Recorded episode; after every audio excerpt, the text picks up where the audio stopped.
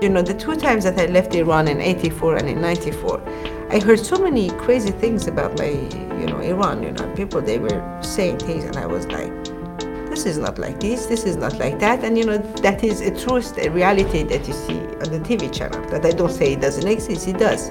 But that is many other realities that we never see. So, you know, that was really to say, this, I will give you at least another point of view. It's a very personal one. It just engage my own person, but this is it. Willkommen zu einer neuen Ausgabe Movie Monday. Wir sprechen heute über Persepolis. Das ist ein Film, der 2007 erschienen ist, bei dem Vincent Paronneau und Marjan Satrapi äh, Regie geführt haben. Hierbei ist anzumerken, dass äh, Marjan auch die Autorin der gleichnamigen Graphic Novel ist und dass sie auch die Protagonistin des Films ist. Also es handelt sich hier um eine Autobiografie. In dem Film folgen wir Marjan von ihrer frühen Kindheit in den 70ern an, wie sie im Iran lebt und dort von politischen Unruhen und ihrer Familie schon früh politisiert wird, schon früh sich irgendwie dazu gezwungen sieht, sich mit Politik, Unterdrückung etc. auseinanderzusetzen. Und dann folgt man ihr eben durch die Jahrzehnte, wie sie mal im Iran lebt, mal ähm, in der Schweiz lebt, was sie da so für Unterschiede feststellt und ganz generell, wie sich ihre Wahrnehmung im Leben so weiterentwickelt. Äh, ich bin der Christopher, bei mir sitzt die Fabienne und äh, nun, sag mal Fabienne, heute ist ja der 1. Mai und war denn dieser Film auch sowas wie eine innere Maiwanderung für dich, wenn es schon nicht so richtig geht? Oder war es doch eher der Kater am nächsten Tag? Also, hm, ich fand den Film eher wie eine Maiwanderung, obwohl ich finde, dass dieser Vergleich sehr hinkt. Ähm, nein, aber ich war, ich war überrascht, wie gut ich den Film noch fand. Ich habe da nämlich mal aus Versehen quasi reingeschaltet. Ich habe irgendwann mal heimlich Fernsehen geguckt, irgendwann nachmittags oder nachts. Da war ich so 13, 14 um den Dreh. Und ähm, bin in den Film rein und da war aber auch erst gegen Ende und ich habe den so geguckt und fand den gut, aber fand ihn auch ein bisschen verwirrend, weil ich halt überhaupt nicht wusste, worum es ging und habe mich dann richtig gefreut, als ich gesehen habe, dass, dass, es den auf Mubi gibt und war so, oh, das kenne ich. Und äh, ja, fand es jetzt richtig, richtig schön zu sehen, wo ich da quasi aus Versehen mal reingestolpert bin und was für eine krasse Geschichte dahinter steckt. Also kurz gesagt, ich fand den Film wahnsinnig gut und ähm, ja, freue mich jetzt zu hören, was du von dem Film hältst, weil ich, ich fand ihn echt wahnsinnig stark. Ja, dem kann ich mich anschließen. Also er hat mir auch sehr gut gefallen. Ich habe den Film vor etlichen Jahren, also da habe ich noch gar nicht studiert, meinen Eltern mal zu Weihnachten geschenkt äh, und ihn damals auch schon mal gesehen. Ich weiß nicht, ob ich, ich weiß gar nicht mehr, wie, wie ich ihn damals fand, aber ja, doch heute kann ich auf jeden Fall sagen, dass er mir außerordentlich gut gefällt. Auf was man vielleicht zunächst eingehen sollte, ist, dass es sich hierbei um einen Animationsfilm handelt. Das haben wir noch gar nicht erwähnt und dass er ja auch Animat ne, einen gewissen Animationsstil hat, der jetzt eher ungewöhnlich ungewöhnlich ist. Fabienne, ich weiß nicht, wie es dir geht. Mir persönlich fällt es nicht so ganz einfach, ihn in Worte zu fassen, aber vielleicht willst du es ja einfach mal probieren. Also ich, ich denke jetzt da eher so, man ist ja so Zeichentrickfilme, ist man jetzt vor allem vom Disney gewohnt. Und es war halt so was ganz anderes. Ich musste da eher an so Cartoon ähm, denken, also sehr einfach, sehr unverspielt, so nenne ich es jetzt mal. Ähm, also ein ganz, ganz eigener Stil. Aber das jetzt in Worte zu fassen, fällt mir auch schwer. Also was, was ich sagen würde, wäre reduziert und einfach gehalten. Aber wahnsinnig stark, wie er dann doch Dinge zeigen kann, die in der Geschichte passieren. Also man hat nicht das Gefühl, dass durch diese einfache Zeichenart äh, oder Inhalte der Geschichte irgendwie verloren gehen. So. Genau, also was, was man auch noch sagen kann, ist, dass der Film weitestgehend in Schwarz-Weiß gehalten ist.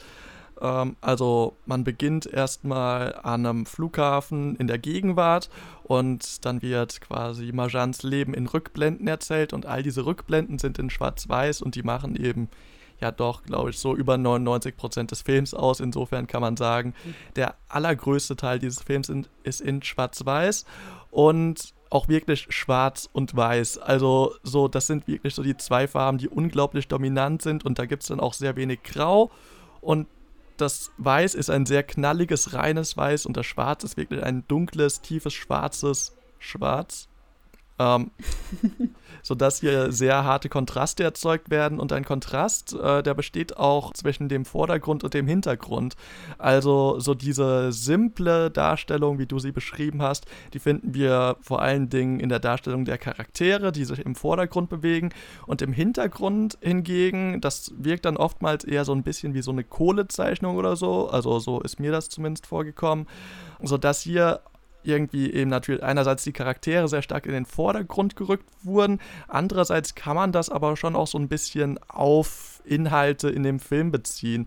Also so diese Unvereinbarung zwischen dem eigenen Hintergrund und dem Charakter, sowohl was die persönliche Entfaltung und das politische Tagesgeschehen angeht, als aber eben auch zum Beispiel, wenn Marjan in der Schweiz lebt und eben doch immer wieder damit konfrontiert wird, wo sie herkommt und dass sie eben nicht als eine Schweizerin angesehen wird. Was mich an dem Film wahnsinnig abgeholt hat, sage ich jetzt mal, ist, wie sich die Erzählung der Geschichte mit dem Alter der Person gewandelt hat. Also ich, man fängt ja an und sie ist noch ein kleines Kind, sie ist so sieben bis acht Jahre alt, schätze ich jetzt mal.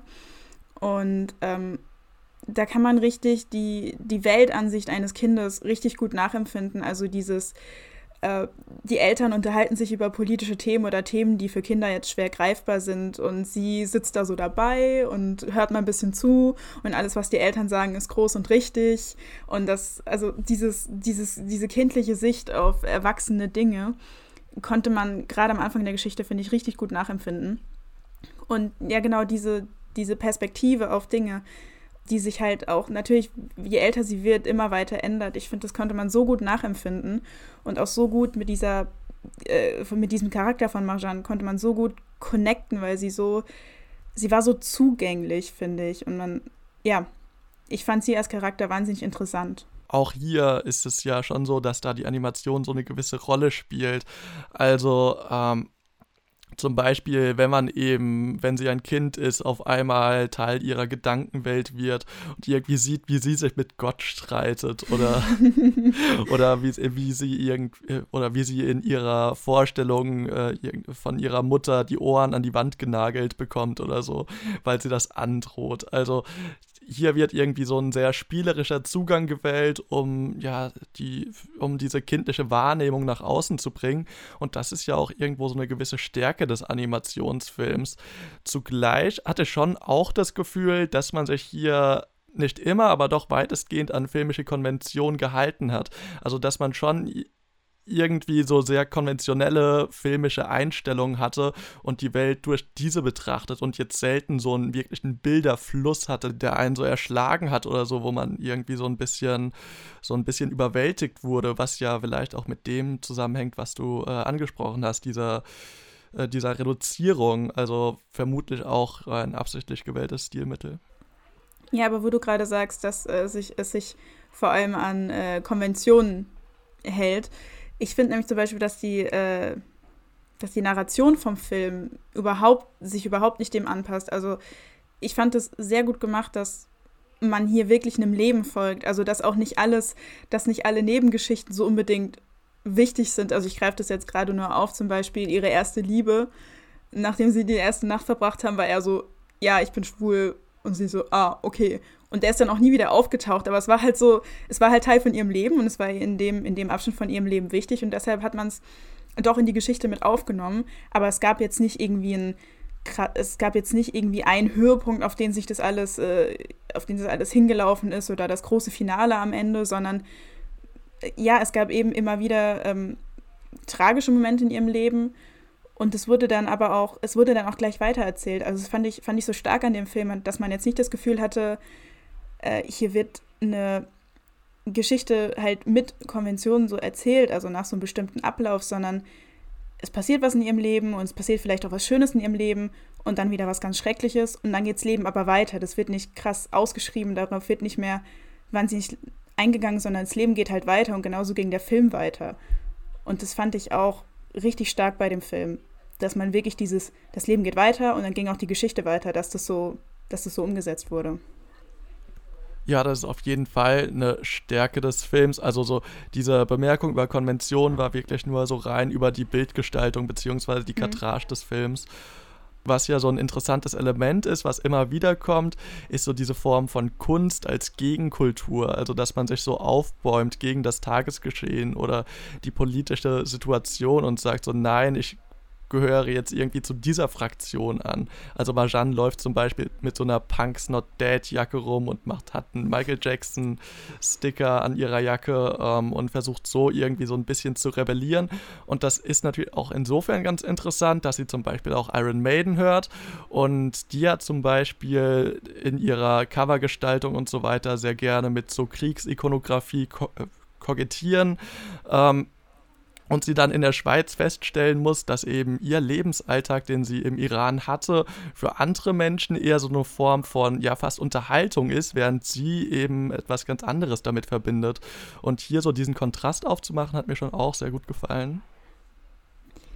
Wir hatten es ja eben noch von dem Zeichenstil.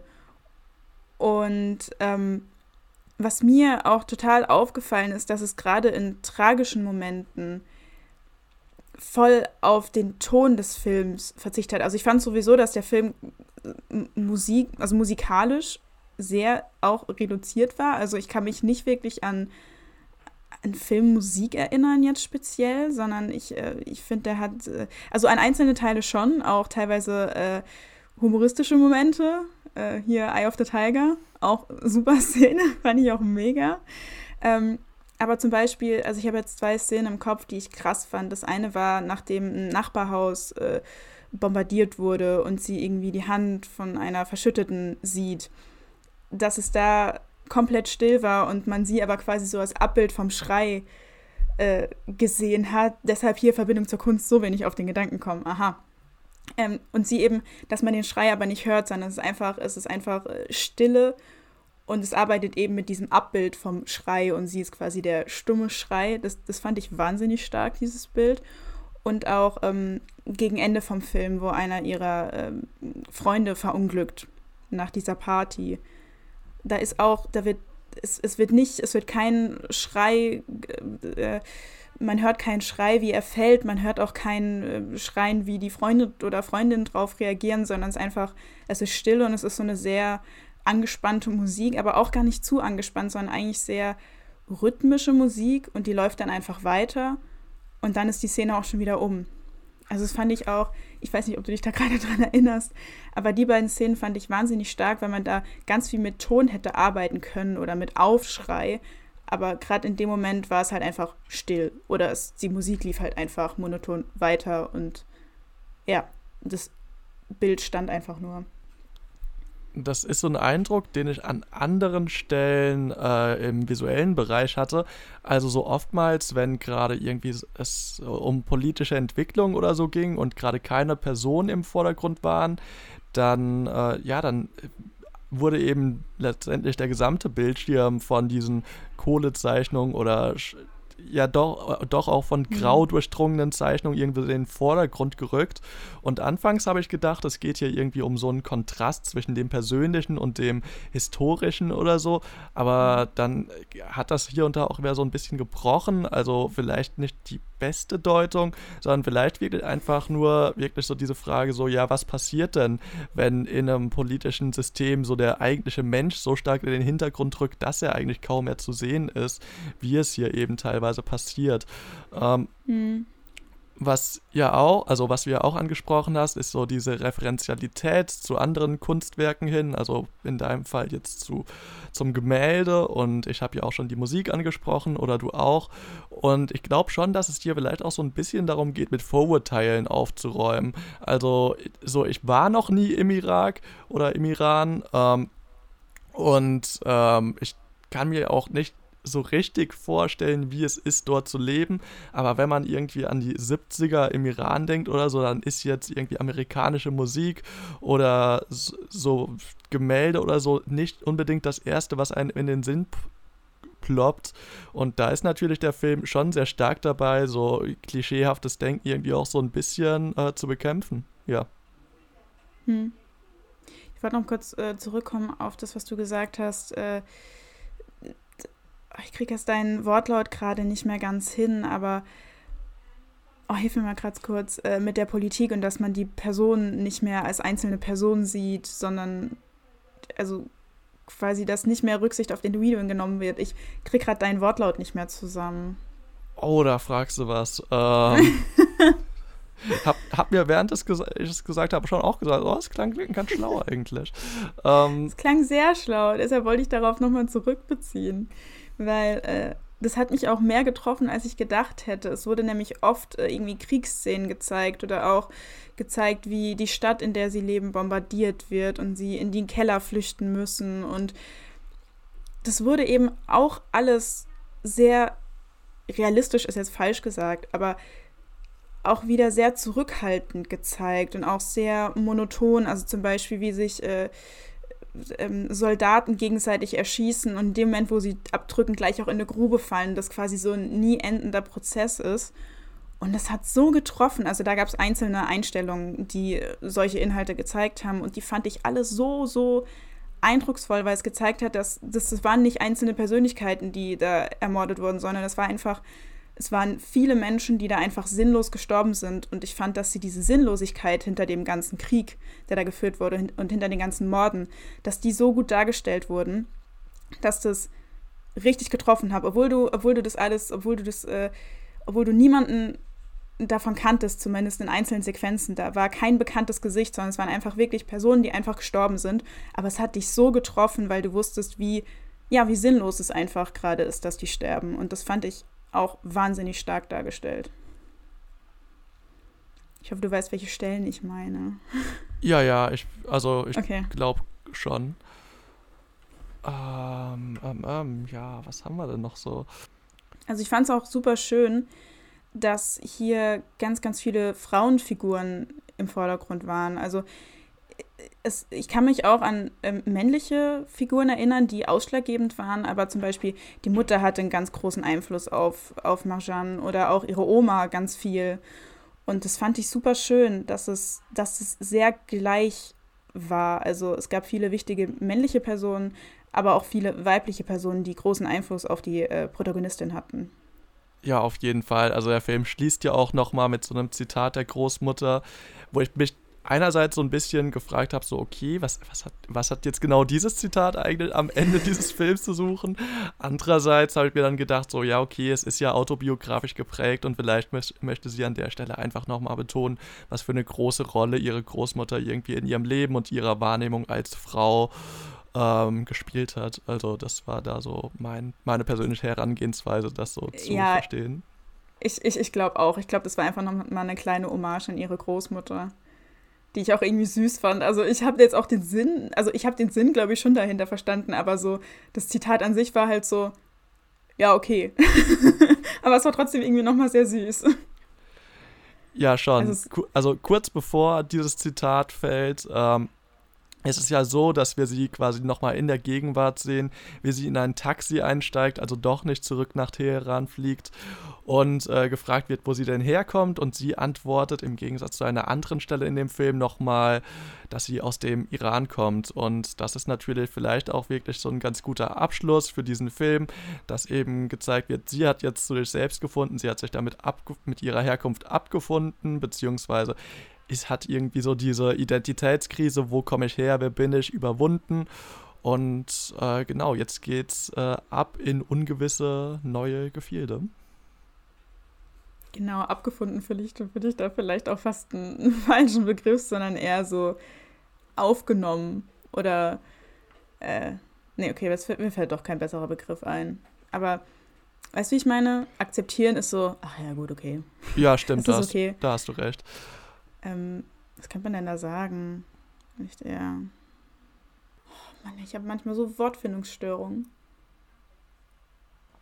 Ja, keine Ahnung, sie embraced jetzt ihre Herkunft. Ja, das will, ähm, das will ich halt nicht sagen. Das ist auch das einzige Wort, das mir gerade Ja, einfällt. tut mir auch leid, dass ich kein Deutsch kann, aber es, naja, ähm, genau. Ähm, wie, wie, hast du das denn eigentlich so gesehen, dass die Gegenwart in Farbe gezeigt wird und alles andere in Schwarz-Weiß? Ist das einfach ein Stilmittel, um sich dem, äh, um diesem Schwarz-Weiß äh, der Graphic Novel anzunähern? Geht es hier darum, äh, irgendwie die Grauenhaftigkeit dieses politischen Geschehens darzustellen? Ist es mhm. einfach ein Verweis auf die normale Technik des Flashbacks, der auch oftmals entsättigt dargestellt wird? Oder ist es vielleicht doch etwas ganz anderes? Du stellst Fragen. also ich habe ich es mich auch gefragt. Ich weiß nicht, ob es einfach zur Orientierung ist, weil es war ja häufig so, dass wenn man in der Gegenwart war, zu, zumindest glaube ich, dass das es so war, dass wenn man dann wieder in die Vergangenheit switcht, dass es dann neu, ein neuer Lebensabschnitt für sie war. Also es kann sein, dass es quasi einfach nur so als Unterteilung diente. Ähm, aber ich kenne jetzt die Graphic Novel auch nicht, leider. Aber ich hätte jetzt voll Bock, sie zu lesen tatsächlich. Ähm ich weiß nicht, aber ich bin, ich bin tatsächlich dankbar, dass es in Schwarz-Weiß war, weil, wie du schon gesagt hast, mit diesen Kontrasten, dass da so viel mit gespielt wurde, ich fand das, ich fand das echt gut und fand das auch, äh, ja, ich fand es einfach wahnsinnig stark und ich glaube, dem, da wäre ganz, ganz viel verloren gegangen, wenn es da noch mit Farben gespielt hätte zusätzlich. Und äh, aber was jetzt genau der Sinn dahinter war, das wage ich jetzt äh, mal nicht äh, zu behaupten oder zu, zu wissen, weil ich bin, ich bin mir nicht sicher. Also für mich hätte es das nicht unbedingt gebraucht, aber es hat einfach geholfen, so zu, also zu wissen, okay, das ist jetzt wieder ein Clip von der Gegenwart. So. Ja, also ich weiß es auch nicht, was es ist, aber was man auf jeden Fall feststellen kann, ist, dass Marjan sich am Ende des Films auf in eine bunte Zukunft macht und das tun auch wir. Ähm, denn dieser Podcast findet langsam ein Ende. Was wir an dieser Stelle noch sagen können, ist, äh, Fabienne, du bist ja Mitchefredakteurin von Schaltwerk. Und das ist natürlich das ist insofern sehr, äh, sehr passend, da auch dieser Podcast ab nächster Woche auf Schaltwerk vertreten sein wird. True. ja, sehr richtig. Ich freue mich sehr. Äh, ich, ich fühle mich jetzt ein bisschen, als würde ich mir gerade auf die eigene Schulter klopfen, aber ich freue mich total, dass ihr jetzt auch Teil des Teams seid. Und äh, ja, freue mich auf weitere Folgen. Und vielleicht, wer weiß, bin ich ja nochmal Gästin. Mal schauen. Ja, äh, von meiner Seite aus gerne wieder. Dann würde ich sagen, hören wir uns hoffentlich nächste Woche wieder, egal ob nun auf Dispositiv oder auf Schaltwerk oder was für Plattformen da sonst noch in Zukunft hinzustoßen werden. Äh, hoffentlich haben wir auch eine bunte Zukunft, der wir uns langsam näher bewegen. Und ich würde sagen, das war's für diese Woche. Äh, ciao. Tschüss. Wie kitschig. Eine bunte Zukunft.